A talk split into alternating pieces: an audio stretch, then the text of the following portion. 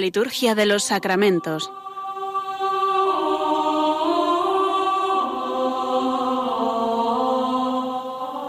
Con el Padre Juan Manuel Sierra.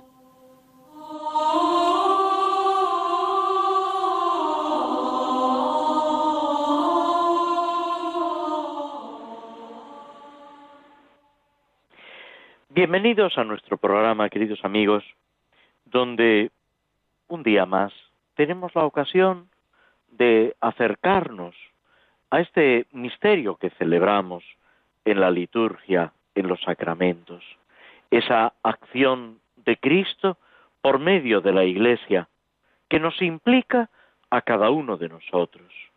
Aunque en algún otro programa ya lo hemos recordado, hay unas palabras del Papa San León Magno que mm, vivió a mediados del siglo V que nos dice que las acciones de Cristo en el Evangelio son hoy los sacramentos. Dicho de otra forma, como Cristo actúa normalmente hoy entre nosotros, es por medio de los sacramentos. Y a esa realidad maravillosa es a la que pretendemos acercarnos para comprender mejor lo que el Señor realiza, lo que nosotros somos y estamos llamados a ser. El domingo pasado se nos invitaba a ser perfectos como es perfecto el Padre Celestial, a ser santos como Dios es santo.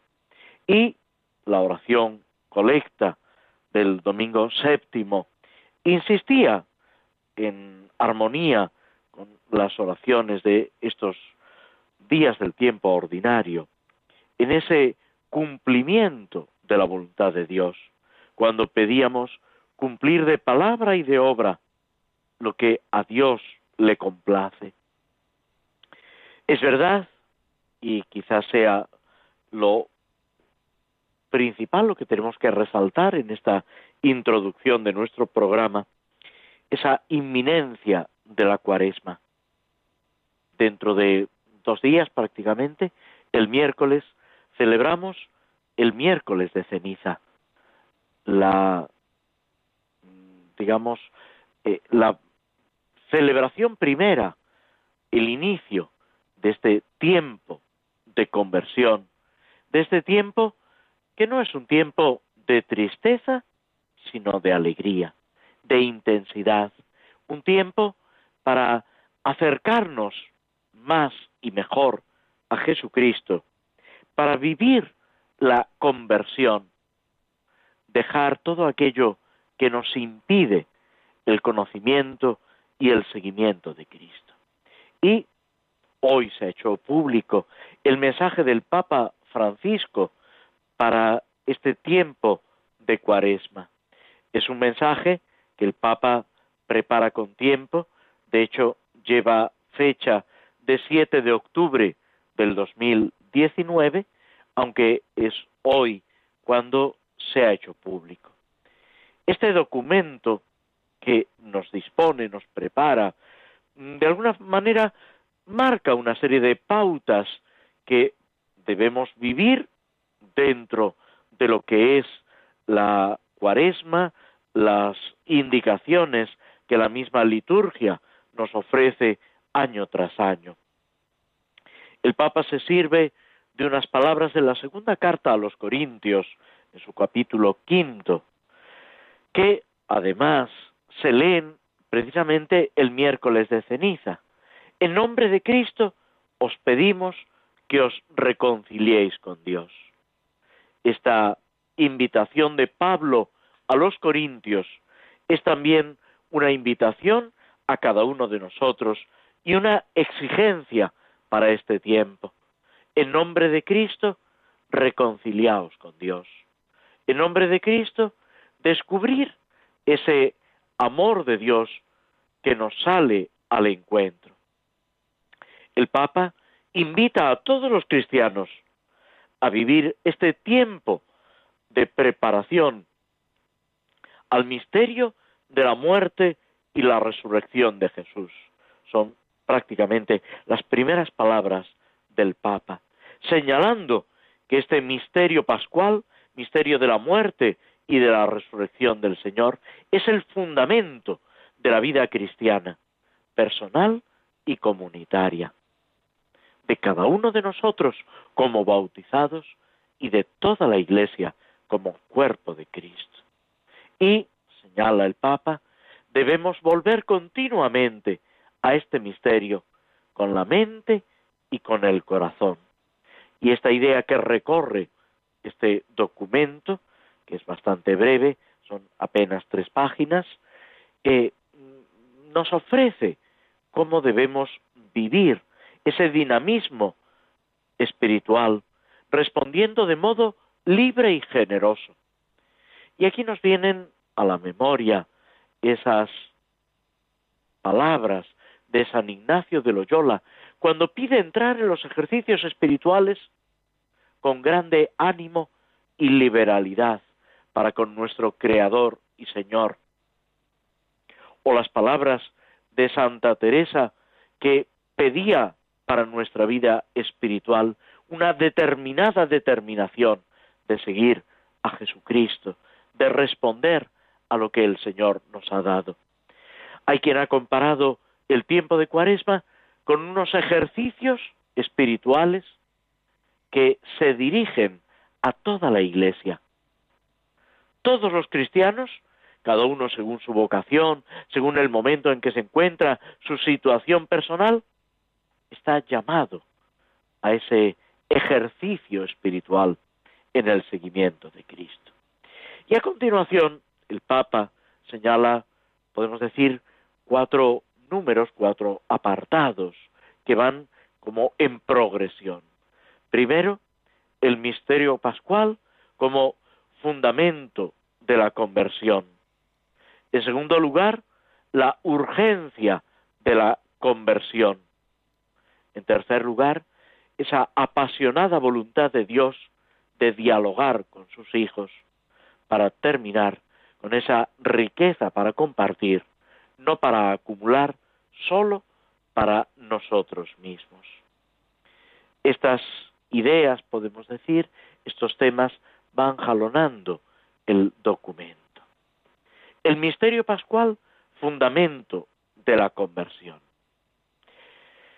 Y nos recuerda el Papa que la alegría del cristiano, que es algo importantísimo, Pablo VI, San Pablo VI, tiene una exhortación precisamente sobre la alegría, gaudete indomino. Pues esa alegría del cristiano, dice el Papa Francisco, brota de la escucha y de la aceptación de la buena noticia. ¿Y cuál es esa buena noticia?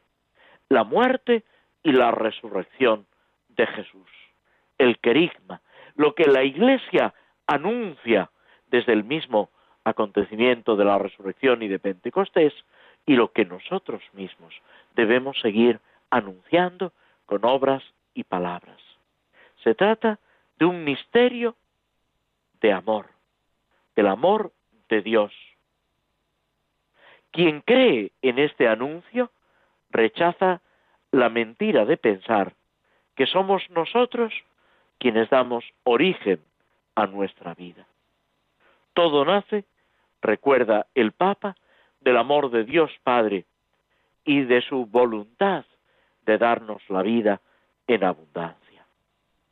Y retoma el Papa lo que dijo en, el mensaje a los jóvenes, en su exhortación apostólica, Christus vivit, Cristo vive, Cristo está vivo. Mira los brazos abiertos de Cristo crucificado. Déjate salvar una y otra vez. Y cuando te acerques a confesar tus pecados, cree firmemente en su misericordia que te libera de la culpa. La importancia del sacramento de la penitencia como expresión más perfecta de esa conversión y como el fruto que mediante un sacramento, estamos tratando de los sacramentos, destruye por completo el pecado en nosotros. Contempla la sangre de Cristo, derramada con tanto cariño. Dirá San Pablo, me amó y se entregó a la muerte por mí.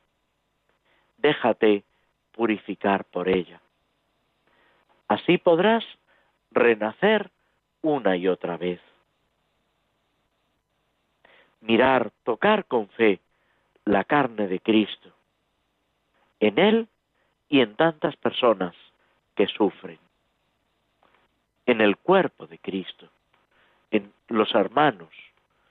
Decía un escritor contemporáneo que Cristo está en su pasión hasta el final de los tiempos, sufriendo en aquellos que sufren. Y de ahí brota esa urgencia de conversión, la misericordia de Dios, que hay que contemplar cara a cara en el Señor crucificado y resucitado. Y vuelve a aludir el Papa a esa frase de San Pablo, que me amó y se entregó por mí.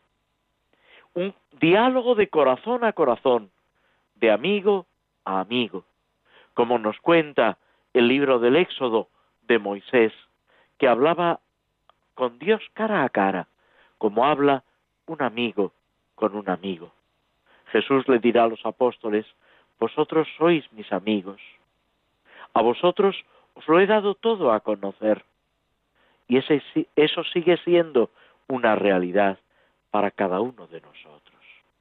Por eso, la oración, dice el Papa, es tan importante en el tiempo cuaresmal. Es necesario corresponder al amor, teniendo conciencia de ser amados sin merecerlo. Que la dureza de nuestro corazón se transforme con esa cercanía del Señor. Es tiempo favorable, como Israel en el desierto, para escuchar la voz de nuestro esposo, Cristo, para dejarnos fascinar por su palabra y experimentar su misericordia. Y de ahí esa apasionada voluntad, dice el Papa, de dialogar Dios con sus hijos, reconocer esa bondad de Dios, ese amor que sacude, dice el Papa, nuestra modorra, nuestra, nuestro sueño, nuestro adormilamiento. Dirá San Pablo, es hora de despertaros del sueño, porque la salvación está más cerca que cuando empezamos a creer. Descubrir esa presencia, a veces dramática, dice el Papa, del mal en nuestra vida. Y junto a eso, la voluntad tenaz de Dios de establecer ese diálogo de salvación. Dios que ama a todos, a los que quieren ser sus amigos y a los que se posicionan contra Él. Dios quiere con su amor romper todas nuestras resistencias, huir, dice el Papa, de la charlatanería, de la curiosidad vacía y superficial, del uso engañoso de los medios de comunicación. Y la conclusión, podemos decir, es esa riqueza que es el don de Dios, la amistad de Dios que debemos compartir. También nuestros bienes materiales, no acumular para nosotros mismos. Sentir compasión por las llagas de Cristo crucificado en las víctimas inocentes, en los distintos marcos y escenarios, compartir con los necesitados en la limosna, en la caridad, construyendo un mundo más justo, venciendo ese embrutecimiento que nos acecha, el egoísmo, pidiendo el espíritu de las bienaventuranzas, recordando y toma el Papa una frase del Papa Pío XI, que la política es una forma eminente de caridad, si lo hacemos bien. Y termina acogiéndose a la intercesión de la Virgen María para que nos dejemos reconciliar con Dios, para que con la mirada fija, como habíamos empezado, en el corazón del misterio pascual, establezcamos ese diálogo con el Señor y lleguemos a ser sal de la tierra y luz del mundo. Es lo que el Papa nos propone, lo que la Iglesia nos pide en este comienzo de la cuaresma y lo que nosotros con, con humildad debemos también pedir al Señor para nosotros y para todos aquellos a los que amamos. Nos detenemos unos instantes escuchando un poco de música que nos ayude a reflexionar en estas palabras antes de pasar al comentario del misal romano.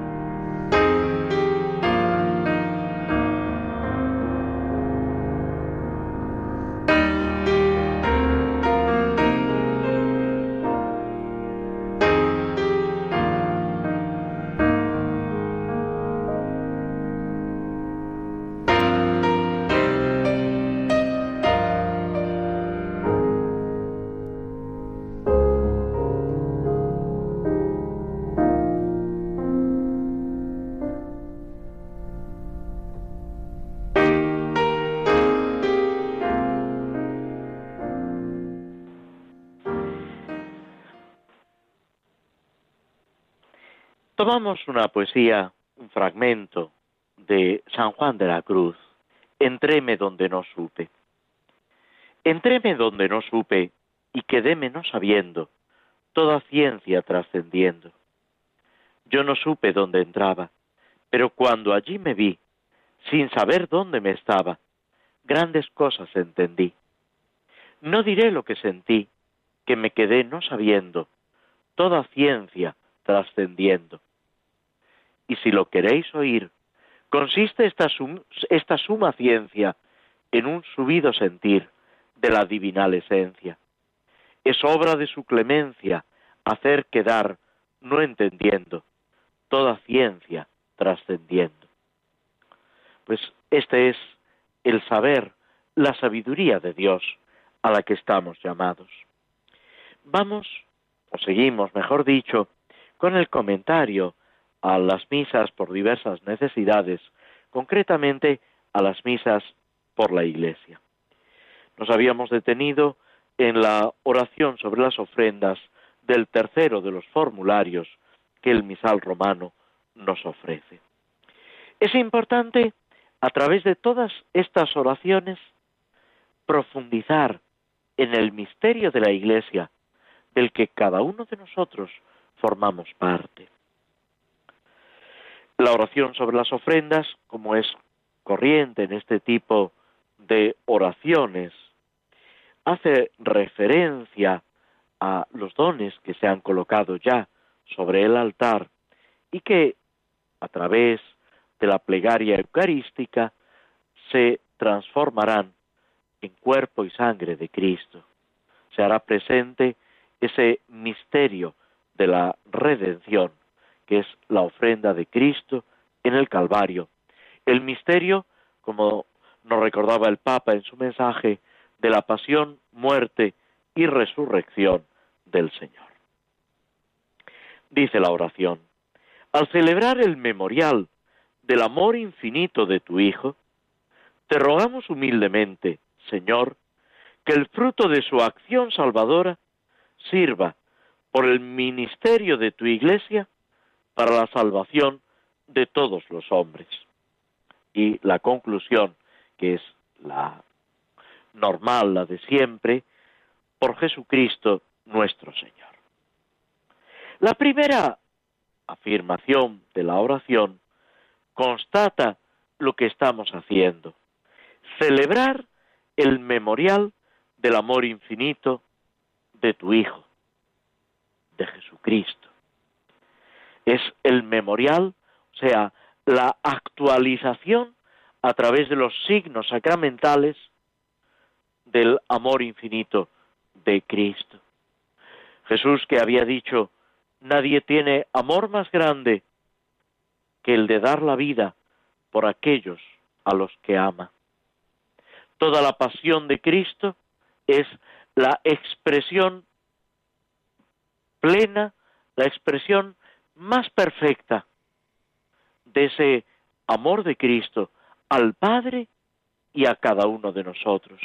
Nos referíamos también a esa frase de San Pablo que el Papa recoge en su mensaje para la cuaresma, me amó y se entregó a la muerte por mí. Pablo se siente conmocionado al constatar ese amor de Cristo que es un amor personal.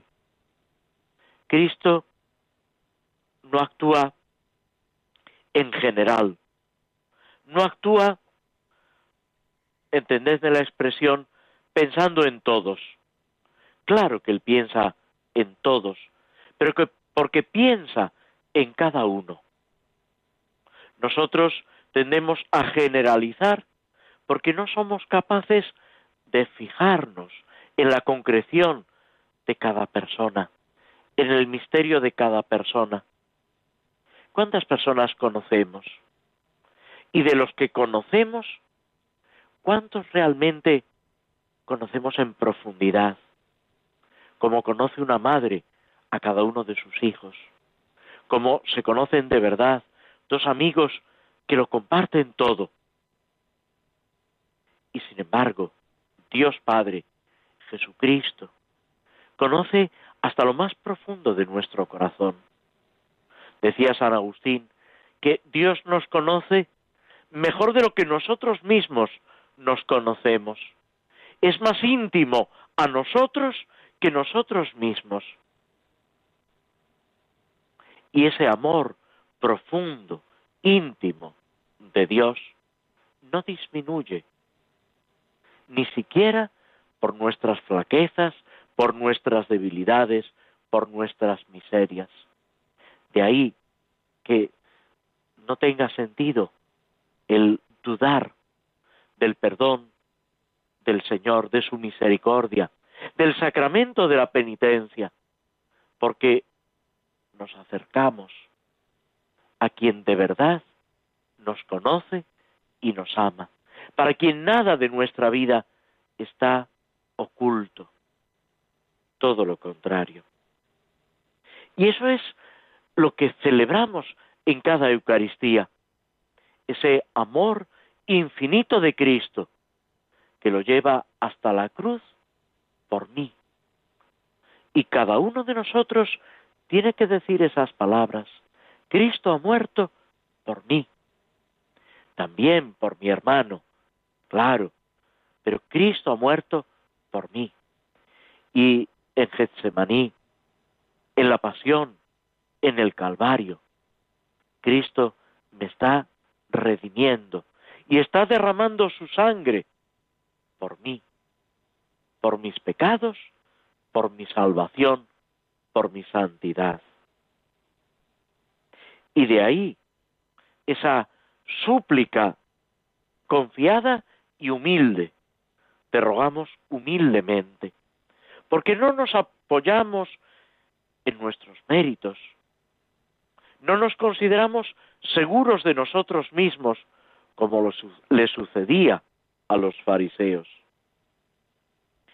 Te rogamos que el fruto de esa acción salvadora de la redención de Cristo, a través del ministerio de la Iglesia, esto es también muy importante, es la Iglesia, dice la Constitución Sacrosantum Concilium, hablando sobre la liturgia, que es ejercicio del sacerdocio de Cristo, al cual el mismo Cristo ha querido asociar siempre a su Iglesia.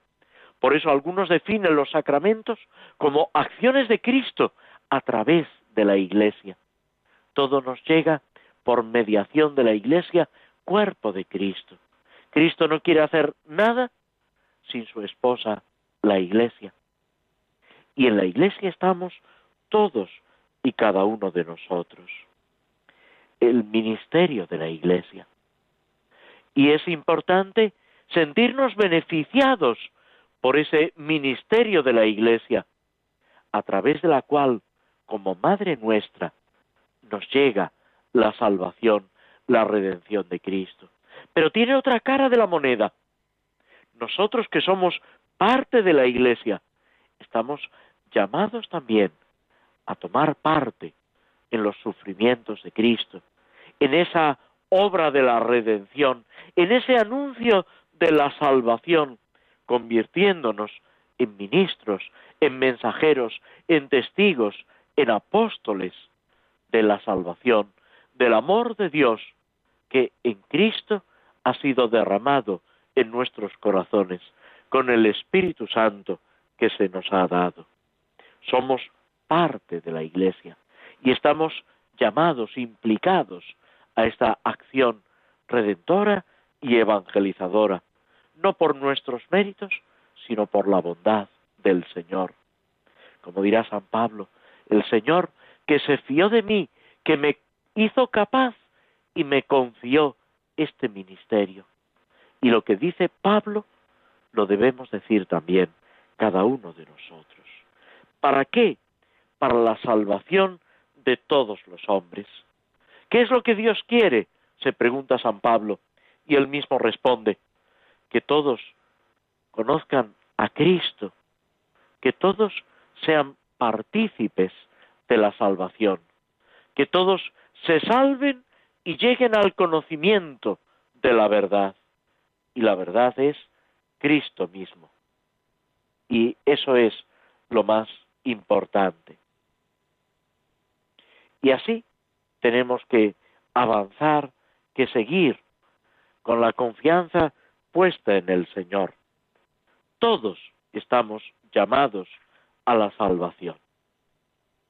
Sigue la antífona de comunión como el siguiente texto propio tomado de la primera carta a los Corintios, señalando ese misterio de la Iglesia de la unidad que se fundamenta al mismo tiempo en el cuerpo de Cristo.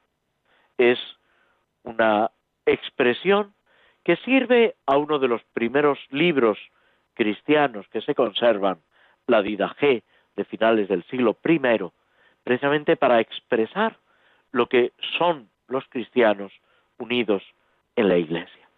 El pan es uno, nosotros siendo muchos, formamos un solo cuerpo, pues todos participamos del mismo pan y del mismo cáliz.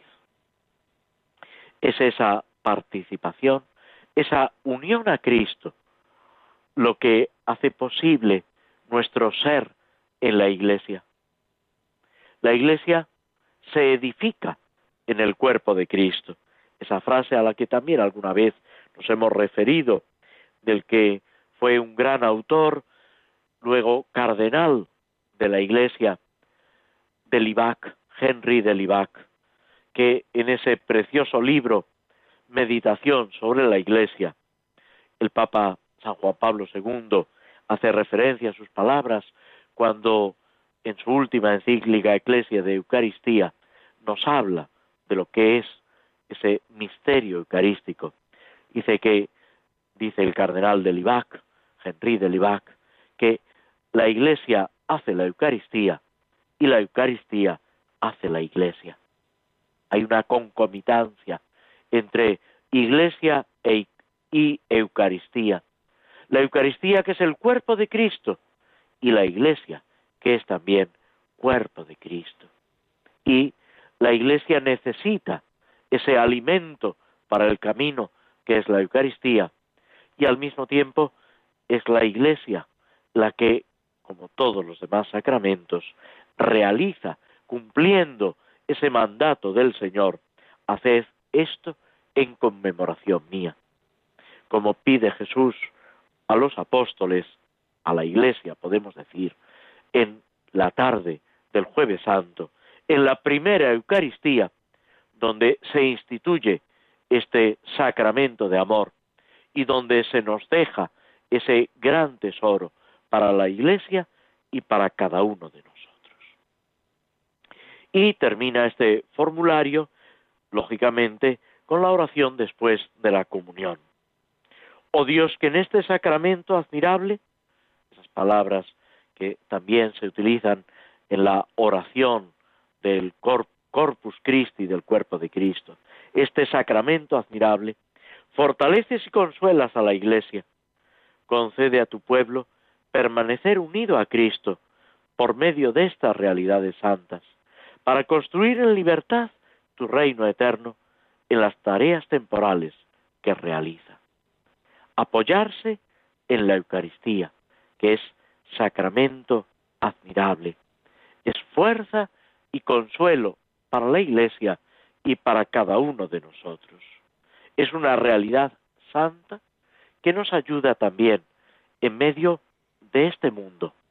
Vamos avanzando, necesitamos todavía tantos auxilios temporales. Es una idea que se repite en varias oraciones. Pedimos tener los ojos el corazón puesto en el cielo, aun reconociendo que necesitamos tantas cosas de la tierra, que no podemos prescindir de tantas ayudas temporales, pero pidiéndole al Señor que nuestro corazón no se quede en lo de abajo, no se quede en lo aparente, en lo superficial, en lo caduco, sino que lleguemos a lo que vale de veras. Es lo que también el Señor nos pide en el Evangelio. La Iglesia tiene una labor que realizar hasta el fin de los tiempos, hasta la parusía, hasta que el Señor vuelva y lo sea todo en todos. Y a cada uno de nosotros nos toca como miembros vivos de la Iglesia, como miembros del cuerpo de Cristo, colaborar en esta tarea de evangelización y de santificación. Y la misma cuaresma que estamos a punto de iniciar no deja de ser eso mismo, una llamada a la conversión para ser instrumentos de Cristo, para extender a Cristo en el espacio y en el tiempo, aunando ese triple aspecto de la cuaresma, de preparación para el bautismo, de tiempo penitencial y de disposición para vivir el misterio pascual, como nos recordaba el Papa Francisco en su mensaje para esta cuaresma 2020, para morir con Cristo y resucitar con Él. Todo esto en la Iglesia por la Iglesia y con la Iglesia. Nos detenemos de nuevo escuchando un poco de música antes de pasar adelante en la reflexión sobre los salmos.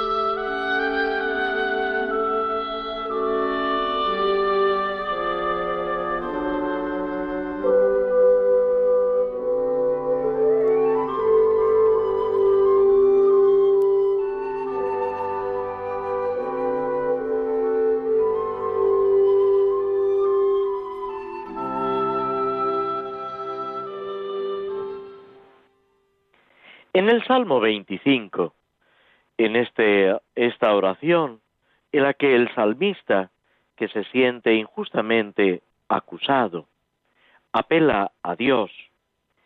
Habíamos visto en los versículos tercero esa defensa de la propia justicia, la bondad, la verdad de Dios.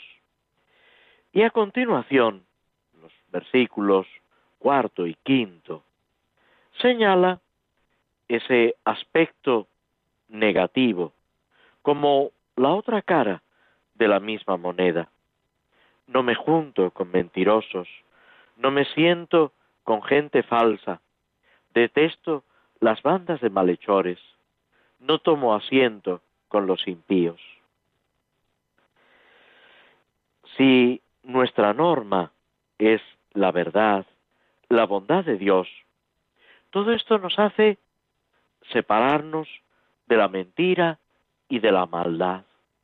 Pero esta mentira, esta maldad que aquí señala el salmista, no solamente se puede encontrar a nuestro alrededor, el Papa Francisco también en el mensaje de la cuaresma se refería a esto, pero también en nuestro propio corazón.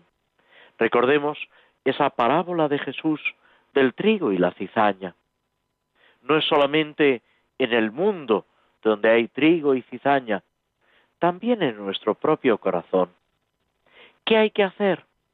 Actuar conforme a la enseñanza de Cristo, vivir conforme a las bienaventuranzas que terminaba pidiéndonos el Papa Francisco. Descubrir esa bondad de Dios e intentar que anide en nuestro corazón esa frase referida al corazón de Jesús, esa súplica, haz nuestro corazón semejante al tuyo. En realidad, aquí se encierra todo, podemos decir. La opción por Dios supone una ruptura con el mal, con los malhechores, con los impíos, con la gente falsa.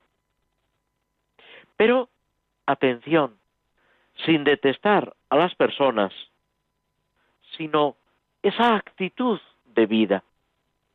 El cristiano no puede despreciar, menospreciar, minusvalorar a nadie. Lo decíamos también comentando las oraciones del misal. Todos están llamados a la salvación. Y no tenemos que desesperar de la salvación ni de la propia ni de la ajena, confiando en la misericordia de Dios, en su bondad, en su acción, en el poder de su gracia. Dios tiene muchos medios, muchos recursos, pero debemos estar convencidos que Dios quiere la salvación de cada persona mucho más de lo que nosotros podamos desearlo y debemos desearlo verdaderamente. Esto es más fácil con las personas a las que queremos, con las que tenemos unos lazos de sangre, de amistad, pero es válido para toda persona humana. Todo hombre, toda mujer está llamado a la santidad, a vivir en ese misterio de amor que brota del misterio pascual. Y de ahí sigue en los versículos sexto al octavo del Salmo, en el sacerdote que es el que hace la oración. Lavo en la inocencia mis manos, rodeo tu altar, proclamando tu alabanza, enumerando tus maravillas.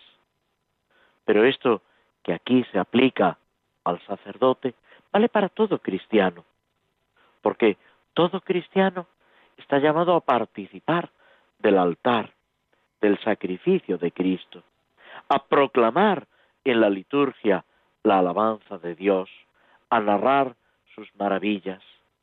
Amo la belleza de tu casa, el lugar donde reside tu gloria, que es precisamente para nosotros la iglesia. Para los judíos era el templo de Jerusalén. Para nosotros es la iglesia y no ya la iglesia como edificio, por bello que sea. Ya puede ser la Basílica de San Pedro o cualquier otra catedral o iglesia. No, esa belleza, esa maravilla es el templo de Cristo, el templo de Dios, que es la iglesia, cuerpo de Cristo, el lugar donde reside la gloria de Dios. Todo cristiano ha sido consagrado por el bautismo, con ese sacerdocio real, y está llamado a proclamar la alabanza, las maravillas de Dios ante el mundo. Y así, santificando el trabajo, ejerciendo esa caridad, ayudando a los hermanos, está viviendo la bondad y la verdad de Dios. A eso estamos llamados. Esa es la invitación que Dios nos hace colaborando con Él. Hacemos una última pausa antes de pasar al final de nuestro programa.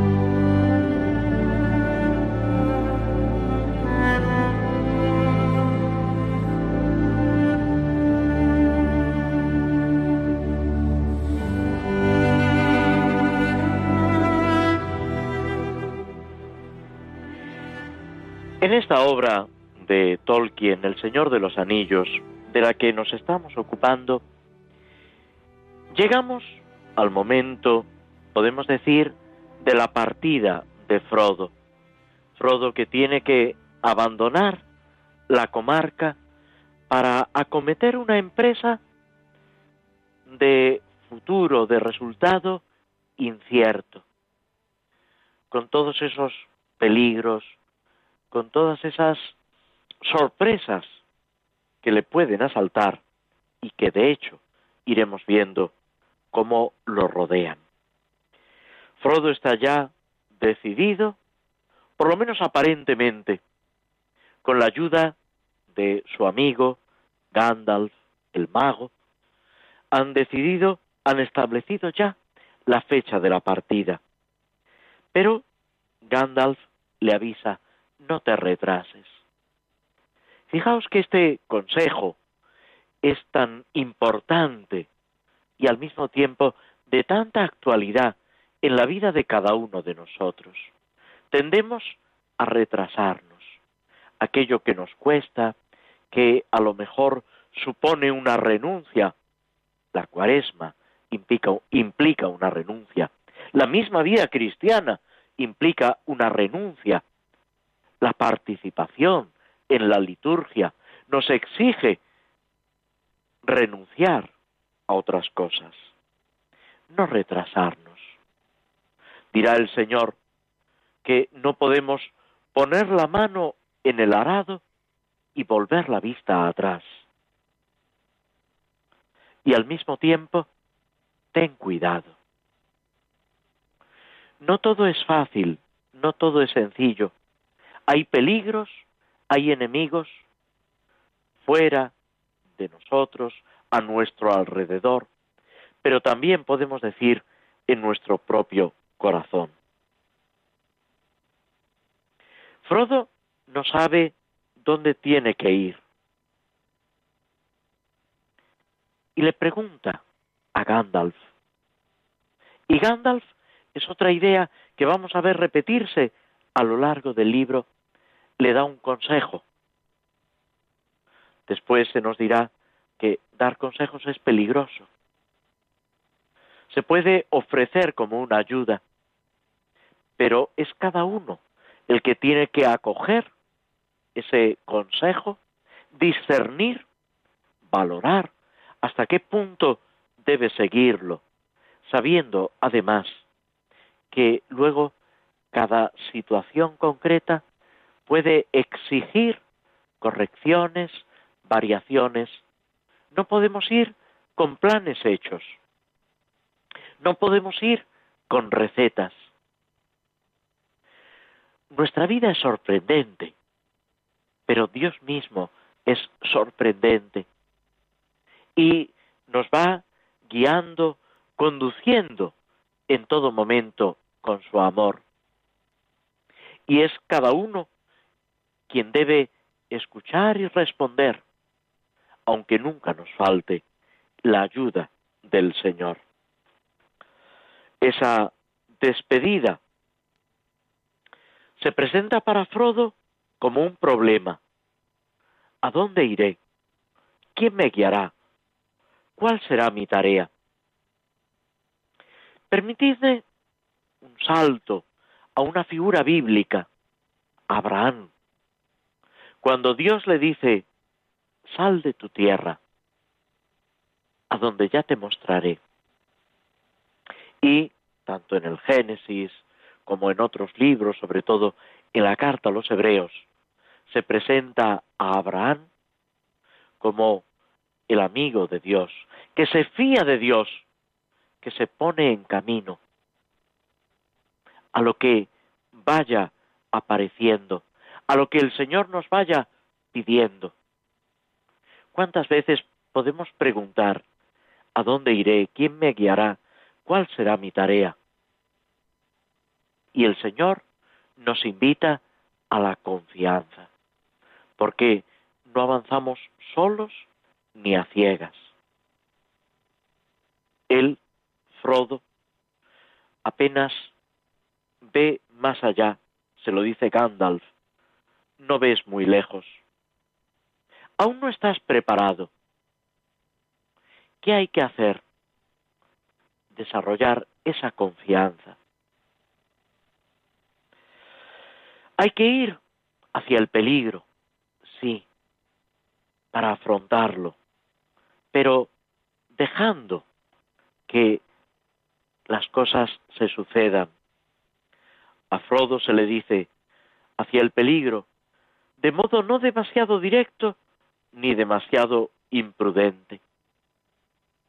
Irá apareciendo. Algo que los padres de la Iglesia referían también a una situación que era muy corriente en los primeros siglos el peligro del martirio, de tener que dar testimonio de Cristo hasta perder la propia vida. Y consideraban que era temerario buscar de forma imprudente el martirio. Porque si nos vemos en esa situación, el Señor nos dará la fuerza necesaria. Y esto vale siempre para nuestra vida.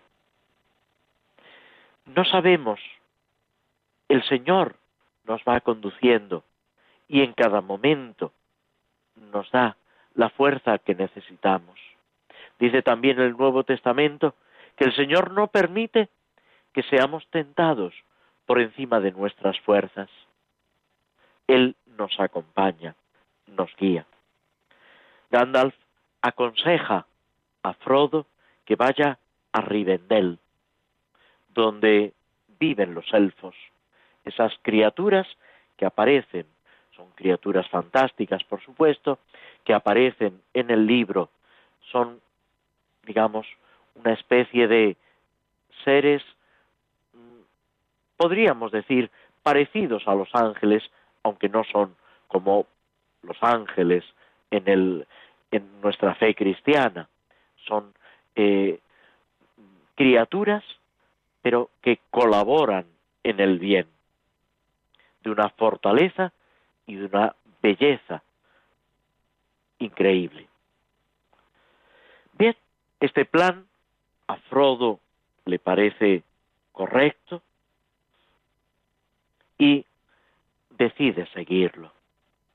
Pone en venta su casa con la excusa de que eh, anda escaso de recursos económicos y lo organiza todo para irse a una zona más alejada, más tranquila, donde no es tan conocido y donde puede eh, iniciar ese viaje sin que lo echen en falta.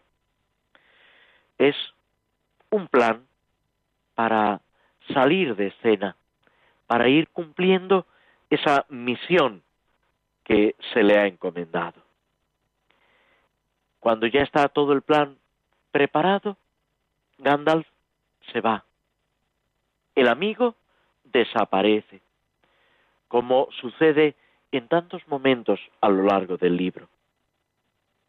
Las ayudas aparecen y desaparecen, y sin embargo nunca estamos solos. Frodo, al principio inquieto, preocupado, luego va dejando a un lado sus preocupaciones y veremos que se queda incluso demasiado tranquilo. Antes Gandalf le ha avisado que sea cuidadoso y sobre todo que no utilice el anillo. Llega el momento de la partida y Gandalf no ha aparecido. ¿Qué hay que hacer? Lo que está previsto. Dirá San Ignacio de Loyola, en tiempo de desolación no hacer mudanza. Si sabemos lo que tenemos que hacer, aunque haya oscuridad en torno a nosotros, debemos seguir ese plan trazado, esa invitación que Dios nos ha hecho. Y con esta llamada a seguir el plan de Dios,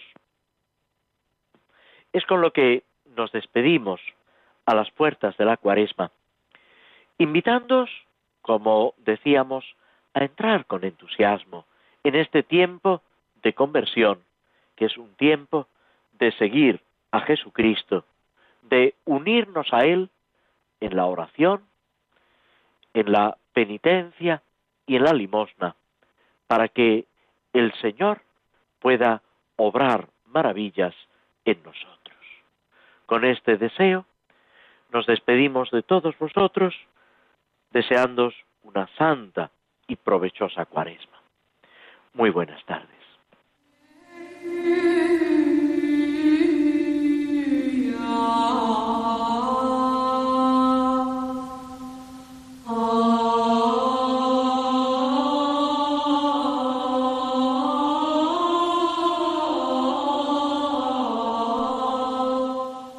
Así concluye en Radio María la Liturgia de los Sacramentos, un espacio dirigido por el Padre Juan Manuel Sierra.